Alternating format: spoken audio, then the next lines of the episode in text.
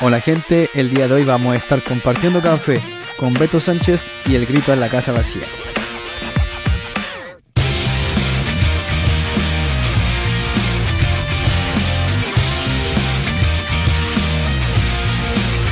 Ok, el título del episodio de hoy les va a quedar clarísimo cuando escuchen una parte súper importante casi al final de la historia que nos va a contar el Beto, que fue con quien estuvimos compartiendo café en esta ocasión.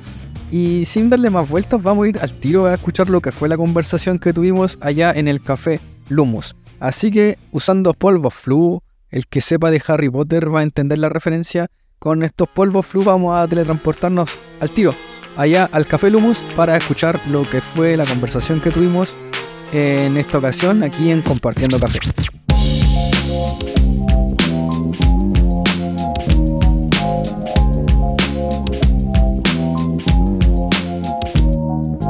Bueno, estamos ya aquí en el lugar de los hechos, aquí ya haciendo la entrevista en un café bastante bonito, la verdad. Primera vez que vengo, yo creo que voy a volver por una razón bien particular mi esposa es fanática de Harry Potter y este eh, café está ambientado más o menos en esa, en esa tónica, así que está súper bonito.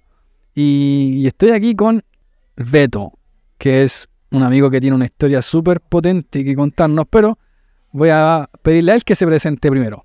Beto, ¿quién eres? Cuéntanos.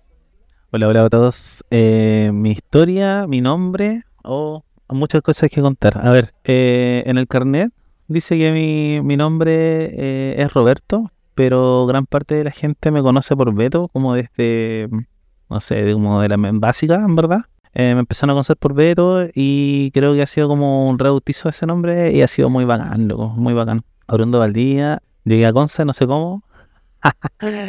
y nada, pues parte mi vida de una forma bien estrepitosa, eh, con altos recovecos, altos bajos, más bajos que altos. Em, y creo que en el último tiempo se han dado vueltas las cosas. Así que creo que soy un sobreviviente. Eso.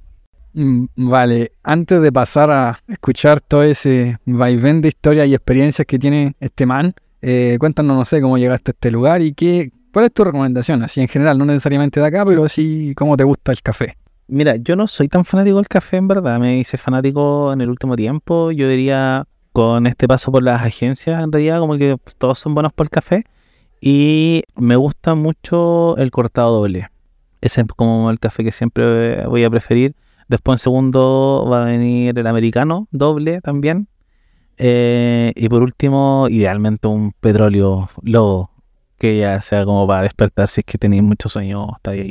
Estamos en el Café Lumus, se llama Café Lumus. Yo no conozco mucho sé pero esta fue una recomendación igual. Y nada, es un café muy, muy cool, como de casona. Me hace, me hace mucho recordar a, la casona en Valdivia. Me hace recordar a la última frontera en Valdivia. está bien cómodo, está bien adornado, bien estilo antiguo. Y es un café literario, que eso es muy bacán. Tiene libros por todos lados, a leer y también puedes jugar. Y nada, está cool, está bueno. Ya, mira, Beto, al final lo que, lo que nosotros queremos hacer acá siempre es, bueno, compartir café y también compartir la fe, eh, contar historias de lo que nos ha pasado. Así que me gustaría que nos contaras, que me contaras a mí otra vez y, a las personas que nos están escuchando hoy día, cómo, cómo fue el proceso, cómo fue el viaje, cómo has llegado acá. Chuta, la historia es más complicada. o sea, la, historia yo creo que van a tener que sacar un poco como lápiz y papel y anotar, porque son, son personas dentro de. Me gustaría como tratar de no meter mucho nombre, pero sí, porfa, traten de imaginárselo porque es una línea bastante rara. Está, por un lado, obviamente mis padres, pero mi padre ya era un hombre casado, ya tenía su familia, ya tenía su señora, y su señora con dos hijos, un hombre y una niñita. Y mi viejo en particular le apareció una, una oportunidad de trabajo, ¿cachai? Y se fue, se fue a trabajar, eh, y en esa oportunidad de trabajo él se inmiscuye en una relación que no debía haber estado ahí. Esta persona, eh, que termina siendo mi madre, no tiene la facultad económica como la tiene mi padre y no tiene las herramientas hasta ese momento como para poder desarrollarse en la vida. Después ella se entera de que mi padre era casado y imagínate todo el rollo que había detrás de eso. También recordar que igual em, los medios hermanos por parte de, papá eh, también, también descubrieron que mi papá tenía una como una doble vida, ¿cachai? Entonces hasta, hasta ahora, hasta el momento tenemos varias personas en la historia, ya, ya metimos a varias. y solo voy a nombrar en este caso a, a Adriana, que era la esposa de mi papá. Y Adriana toma el rol de mi madre. Por temas judiciales, mi padre toma mi, ¿cómo se llama? La relación directa y regular conmigo, producto de que mi madre le dice que eh, si tú me llenas dos carros de comida, eh, yo te paso al Roberto y quédate con él, ¿cachai? Entonces claramente mi papá tenía los recursos económicos después de una tremenda pelea y me quitan, o sea, como que me quitan, digo yo, en el fondo yo tuve que vivir igual todo el proceso en tribunal, en, ese entonces era tribunal de menores, ¿cachai? Como que yo, el guardia me conocía, O sea, tengo 36 años y todavía me acuerdo de cuando yo iba ahí y eso era como a los 3, 4 años. Y aquí como que comienza otra historia, ¿cachai? Eh, la historia como de, este niño que sabe que está, que es adoptado en el fondo, pero lleva a otra, a otra familia. Y me terminan llevando a la casa de mi papá, ¿cachai? Como en la casa original, donde está esta, la esposa de mi papá, que es Adriana, y que se termina transformando milagrosamente como, como en una mamá, una figura materna y esta señora cuando me recibe, recuerdo que esas palabras se quedaron para mí porque eh, parte de esas palabras eran como, hijo, lo que haya pasado con tu papá, como que en cero rollo. Ah, pero ven, acá está tu pieza, como eres parte de la familia. Ella fue, iba al colegio, se preocupaba de mí, así me, mis clases, loco, todo, así. Después con el tiempo va a tomar otro, otro nombre, pero hasta ese entonces como mi mamá Adriana. Y ella me cuida, me protege, ¿cachai? Muy bacán. Bueno, la cosa es que llegan los 12 años y eh, viene una primera piedra. Y es que mi mamá tiene un ataque cerebrovascular. En realidad un aneurisma cerebral. Y fue brígido. Estoy con ella y se desmaya. Se le empieza a caer como parte del rostro. Yo recuerdo todo eso. Es ahí la última vez que yo veo a mi madre. Fue brígidoso porque me acuerdo que yo le dije en ese momento como, oye, yo quiero estudiar, ¿cachai? Porque ella me, me dice así como, no dejes de estudiar. Como que fue su último deseo, decirme así como, no dejes de estudiar, sea un hombre bueno, ¿cachai? Acuérdate de todo lo que hablamos, porque era una excelente consejera. Y me acuerdo que ahí, en este rol, donde esta señora, conozco quién es Dios. Y conozco quién es Dios porque ella cuando yo llego y te, te comento que me cortó el pelo y, y me vistió, me llevó a una iglesia pentecostal, donde saltaban, gritos así como aleluya y como una cuestión súper rara pero a mí me gustaba acompañarla cuando ella se va se la lleva mi hermano mayor se la llevan a, la clínica recuerdo de hincarme a orar ¿cachai? y decirle Dios no te la lleves es mi mamá ¿cachai? Y, y no hagas esto por favor y bla bla bla bla y no no pasó ¿cachai? no pasó todo lo contrario, el otro día, en la tarde, tengo la noticia, mi mamá había fallecido. Eso fue súper triste, loco. Fue, o sea, se me partió el corazón, ¿cachai? Y después yo dije, yo voy a seguir un camino como de la fe, como que voy a ir a la iglesia donde iba mi mamá. Y me acuerdo haber ido, tenía un collar que mi mamá tenía. Me acercó al pastor. Y el pastor desde arriba, desde una posición como muy de, púlpito, ¿cachai? Que creo que así se le llama, como, como el escenario. Me mira y me dice como que los collares no eran de hombre, ¿cachai? Y me amarré y me rompe el collar. Y yo así como, amigo, eso es de mi mamá, loco, como, ¿por qué, sí, ¿por qué hiciste eso? Y desde ese día fue como, ya, no quiero nada más con Dios. Y de ahí empieza como la debacle de mi vida. a los 13 años viene mi hermano mayor a la casa, me echa, me dice que no me corresponde estar ahí porque ya había pasado como el tiempo donde me protegía mi mamá. Mi papá tiene una tremenda pelea con mi hermano mayor, mi, mi papá me defendió, nos fuimos a Curicó, esto fue todo en el, en el año 2000.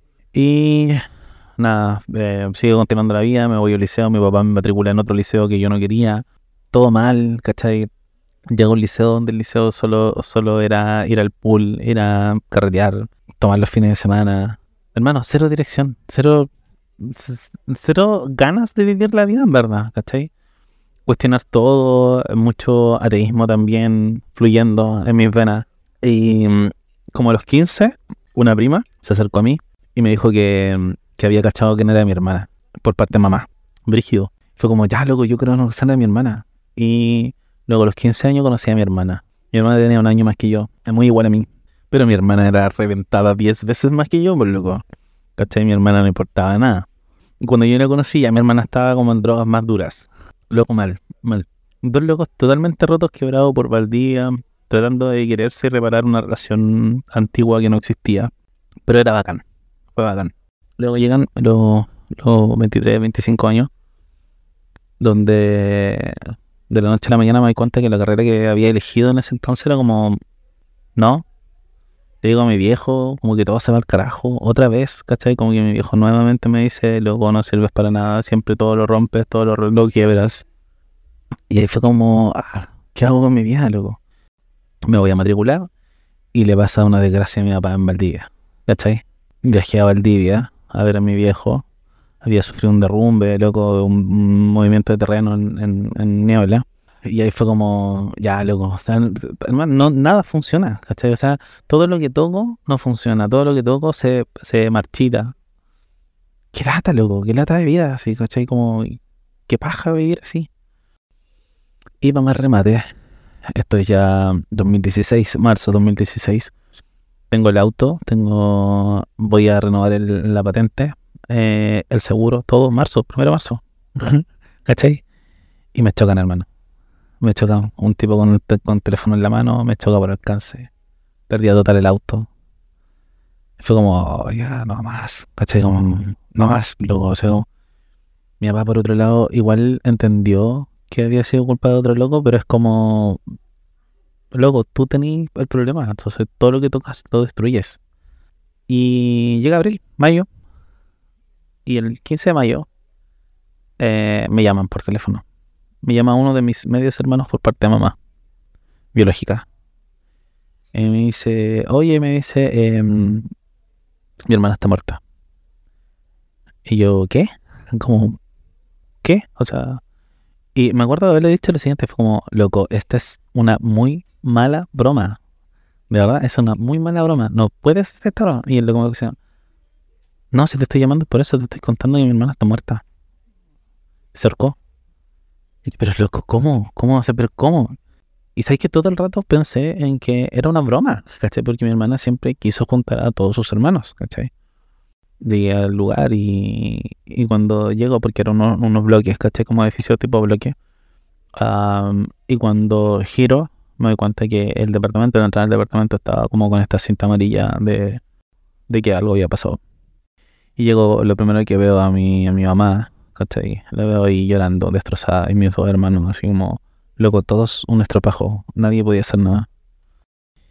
Y, y ahí se me parte el corazón, pues, loco, se me parte el corazón.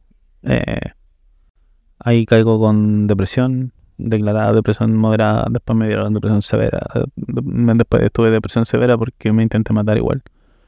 Y entre todo este trayecto, empezó a conocer un poco más a mi mamá, empezó a conversar con ella. Y mi mamá, así súper gratis, me, me tira así como una conversación de once. Me la tira a la mesa, así como, sí, bueno, yo igual te intenté abortar tres veces.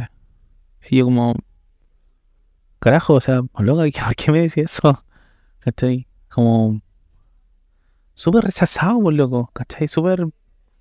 Todo lo que toco lo quiebro, really, ¿cachai? Como, ¿por qué? ¿Qué hice yo? ¿cachai? Y termina octubre, bajo un tratamiento psiquiátrico, ¿cachai? Como ya el psiquiatra me dice, ¿sabes qué? Te voy a dar de alta, siento que ya no tienes depresión, como que estás mejor. Am, y yo me fui donde mi viejo. Yo tenía que defender mi tesis el 20 y algo, 22 de diciembre. Y, y mi viejo le dio un ataque. Un ACV, un ataque cerebrovascular, el 21 de diciembre. Yo no estaba en la casa, me llamaron. Lo fui a esperar a la ambulancia. Luego me acuerdo haber agarrado la mano y decir así como, papá, tú eres fuerte.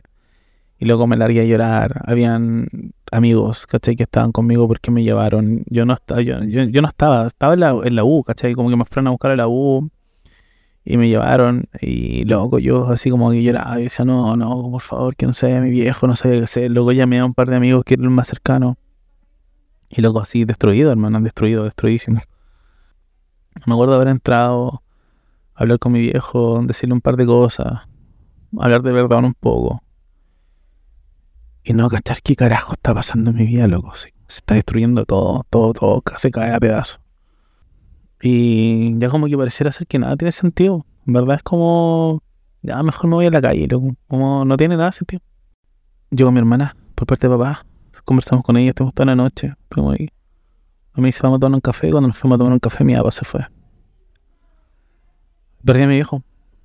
Perdí a mi viejo, ya pierdo, ya, ya tengo, o sea, me queda solo mi hermana mayor por parte de papá y mi otro hermano, pero mi otro hermano desapareció de la historia.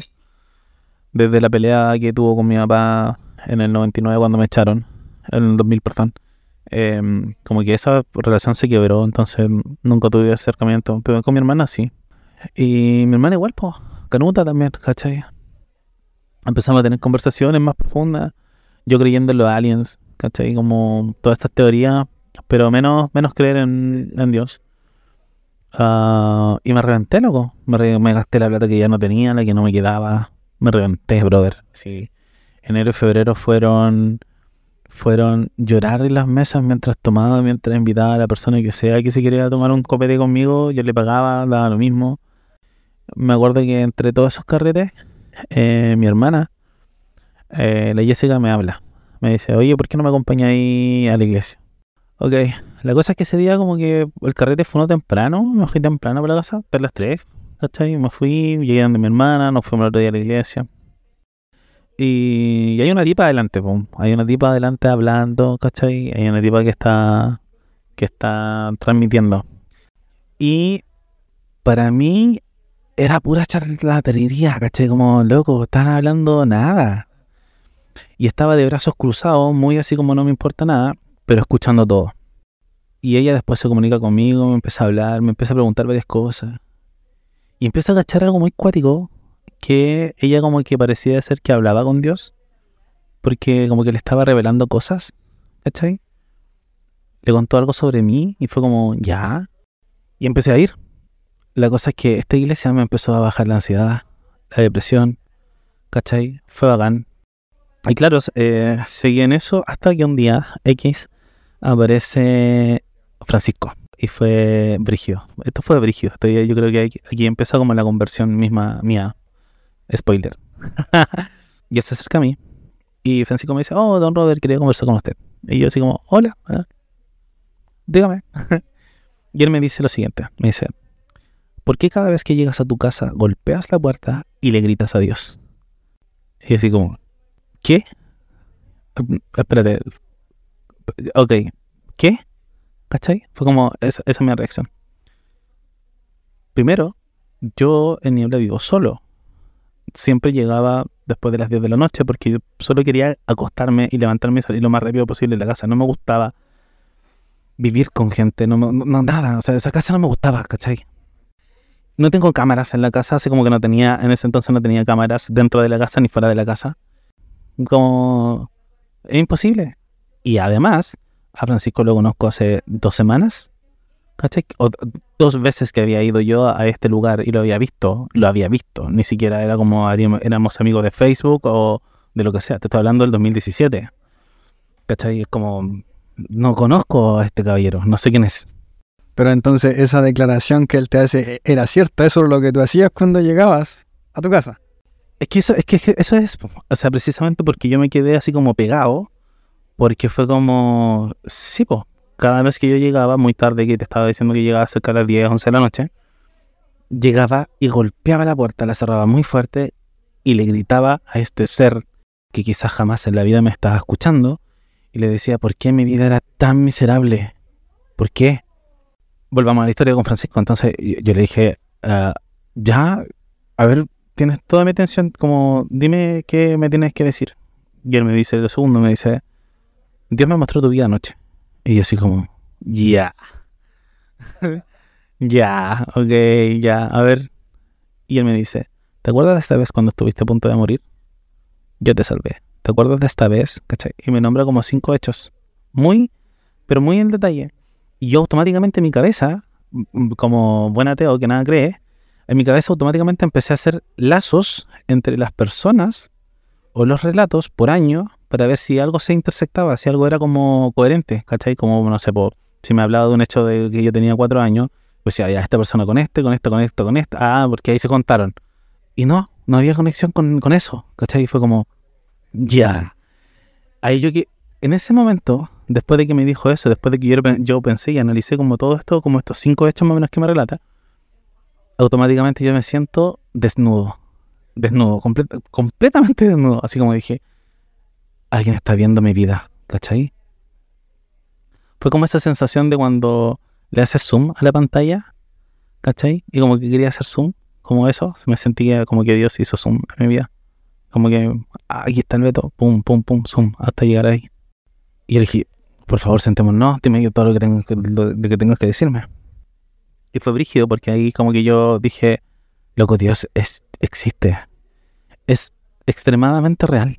¿Cachai? Como Expo, no es todo lo que yo pensé que era como que se iba a abrir el cielo, como que iba a bajar un no sé quién y como que te iban a golpear con un martillo gigante y no sé si iba a abrir la tierra. No, es a través de una persona X me dijo algo que solamente yo podría saber, que no lo podría saber nadie. Entonces como extremadamente real. Y ahí yo dije, ya voy a creer. Decido creer. Luego decido creer, pasa ya esto es 2017. Después tengo una, una crisis de fe, creo no sé si se llamará así, pero fue como dudar de muchas cosas. Hasta que en un momento, eh, por X razón, me vengo a Conce. Eh, estoy en Conce. Me voy a una iglesia. empiezo a ir a esta iglesia. Y de la nada está el mismo Francisco, que me lo había encontrado en el 2017 en otra iglesia en Valdivia, está acá. Y empiezo a creer. Luego de todo esto, Dios restaura muchas cosas restaura mi economía, me pone en lugares privilegiados, empiezo a hacer clases, trabajo en marketing digital, la gente me llama sin, no sé cómo, o sea, solo la gracia de Dios hace que mi nombre aparezca en distintos lados. Y él me empieza a poner como en posiciones donde hay mucha luz, donde hay mucho foco de luz, ¿cachai? Como que se ilumina. empiezo a sanar, sano mis relaciones anteriores, empiezo a comprender cómo cómo, cómo se está cumpliendo el plan de Dios en cada una de, las, de, mis áreas. Obviamente que todavía estoy en un proceso de sanación, ¿cachai? Curándome muchas cosas, pero también madurando. Y al final de todo esto, creo que todo es para un plan mayor. Que todavía no lo sé, que todavía no tengo idea cómo va a ser, pero que creo que Dios sí lo tiene preparado para mí. Por el coste de. Eso. Oye, qué historia tan buena, loco. Con esto yo creo que tenemos podcast para una temporada entera. Así, yo ya había conversado obviamente con el Beto antes de este, de grabar esto, y me había contado la versión trailer, por la, el, la, propaganda, en un par de minutos. Pero ahora al escuchar más detalle y cosas, no, es peliculón que se, que se marcó Dios en la vida del, del Beto y Gracias Beto por contarnos, gracias por ser honesto, abierto. Hay cosas que a lo mejor no, son fáciles de, exponer. Me gustaría que, le pudiera hablar a la audiencia y, decirle a la gente que está escuchando que, a lo mejor te está pasando como por el, por eso más oscuro así en el que tú te viste en algún momento. Oh, qué brígido. Creo que todas las experiencias son totalmente diferentes entre uno y otro. Em, para mí fue raro de verdad, Samu, creo que fue súper raro porque mm, yo creo que nunca tuve la respuesta hasta cuando Dios se hizo presente. Alguien una vez me dijo, Dios te fue a buscar directamente. Fue como, ya loco, para, ¿cachai? Yo quiero restaurar, porque pareciera ser que nada tiene sentido en tu vida, pero todo tenía sentido. Creo que la, creo que la clave es ser brutalmente honesto. Brutalmente honesto. Creo que una de las cosas que más se me quedó luego de, esta primera vez de esta interacción con, Francisco fue que semanas más tarde escuché la famosa predicación del hijo pródigo, pero de una forma totalmente diferente. Fue como el hijo tiene todo el derecho de patear la puerta si quiere, abrir la puerta como quiera, entrar a la habitación de los padres, tirarse en la cama y llorar. Llorar, gritar, patalear, hacer lo que sea. Y creo que creo que eso a mí me sirvió mucho pero ser honesto. Decirles, ¿sabes qué? Esto me duele, esto me sufre, esto, esto. No entiendo ni un carajo de lo que estáis haciendo, de verdad no lo entiendo. Pero necesito que saber, necesito que me des una explicación, necesito entender por qué estáis haciendo esto. Y creo que a partir de esos gritos y cerrada de puerta y gritarle a Dios súper respetuosamente, muy de cabro chico, muy de cinco años, ¿cachai? muy de pataleta, vino Francisco. Entonces, Dios siempre me buscó, siempre me quiso hablar. Solo que quizás yo, a mi manera, nunca quise entender la forma en que Dios me estaba hablando. Hasta un punto que es como, ya, los tiempos crudos siempre van a estar, los tiempos difíciles siempre van a estar. Eh, pero vivirlos con Dios creo que es mucho más maravilloso porque te hacen entender que Dios realmente siempre está ahí, cuidándote, amándote y abrazándote. Qué buen cierre. Muchas gracias otra vez, Beto, por estar con nosotros. Y desde acá del Café Lumus en Concepción nos despedimos y los esperamos para una próxima entrega de aquí, compartiendo café, mientras compartimos la fe.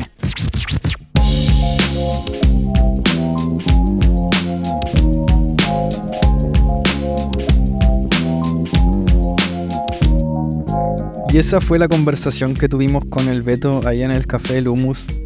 No quiero agregar mucho más, sino repetir lo que él ya decía, diciendo esto que la clave es ser súper honestos con, con Dios. Hay tres libros en la Biblia que registran oraciones de gente, y estos libros son los Salmos, Lamentaciones y el libro de Job. Y cuando uno los lee se da cuenta que hay muchas frases que son súper políticamente incorrectas. O sea, hay textos, hay salmos, hay capítulos que son pura alabanza y decir Dios eres lo máximo y, súper bien. Eh, pero hay otros también donde las personas que escribieron tenían el corazón cargado de angustia, de dolor, de rabia quizá, de, de muchas emociones totalmente humanas. Y delante de Dios las expusieron así como estaban. Y Dios no se va a ofender por eso. O sea, yo creo que a Dios le ofenden otras cosas, pero nunca una oración. O sea, yo lo que quiero hacer ahora es invitarlo a orar. Si ya has experimentado el amor de Dios, es fácil alabar, adorar. Pero si no, lo más probable es que estás viendo la cara oscura a lo mejor de, la vida y, si estás ahí, eh, habla, háblale a Dios, pues cuéntale toda la, toda la rabia, todo el dolor, toda la, angustia, las preguntas que tengas y dile nomás, dile nomás para ver cómo, cómo responde. Y, y orar con enojo, orar con decepción quizá o con frustración es mucho mejor que no orar en absoluto. Así que eso, te invito a ser honesto con Dios y cuando ores, Dios va a intervenir. Probablemente no de la forma exacta e idénticamente igual como le pasó al Beto, pero, pero sí Dios puede. Dios puede responder a intervenir y, y darle un giro a tu vida.